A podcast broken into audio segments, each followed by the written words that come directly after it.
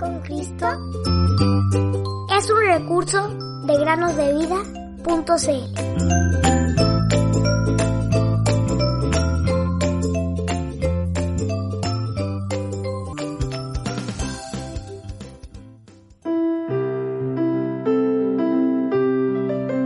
Dios es poderoso para hacer todas las cosas, mucho más abundante de lo que pedimos o entendemos.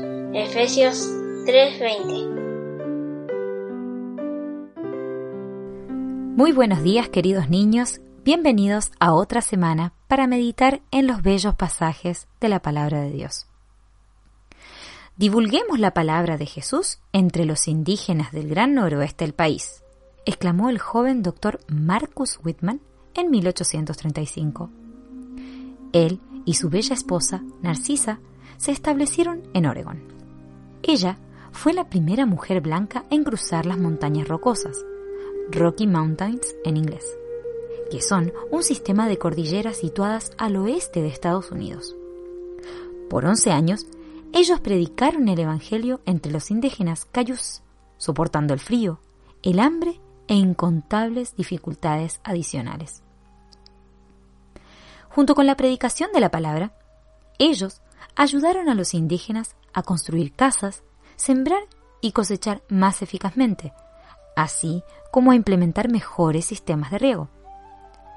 También establecieron escuelas y ayudaron a los indígenas a mejorar sus condiciones sanitarias, pues el señor Whitman era doctor de profesión. También abrieron el camino a migrantes blancos a establecerse en aquellas tierras.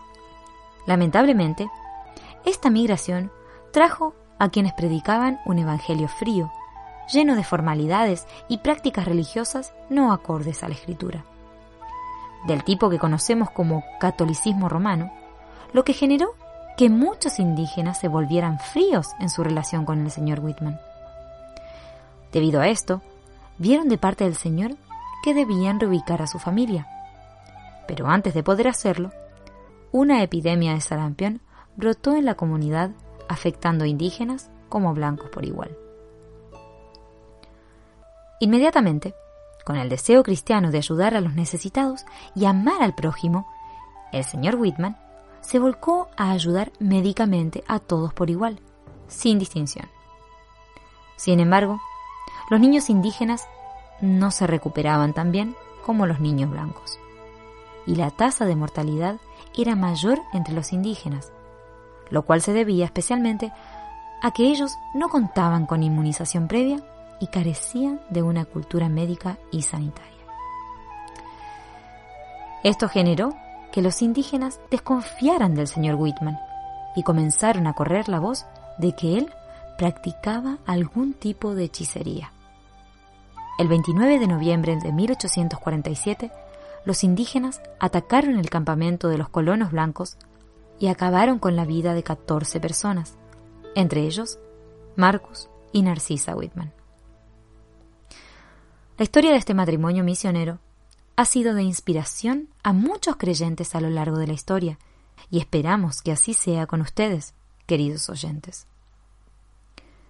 Amigos y amigas, ustedes que aman a nuestro Señor Jesús, ¿Lo aman lo suficiente como para soportar sufrimientos y dolores cuando le cuenten a otros acerca de Él? Algunos niños y niñas tienen miedo de que se burlen de ellos si les dicen a sus compañeros de colegio o vecinos acerca de Jesús. Oh queridos, que podamos decir lo mismo que dijo el apóstol Pablo, porque no me avergüenzo del Evangelio, pues es poder de Dios para salvación a todo aquel que cree. Romanos 1.16.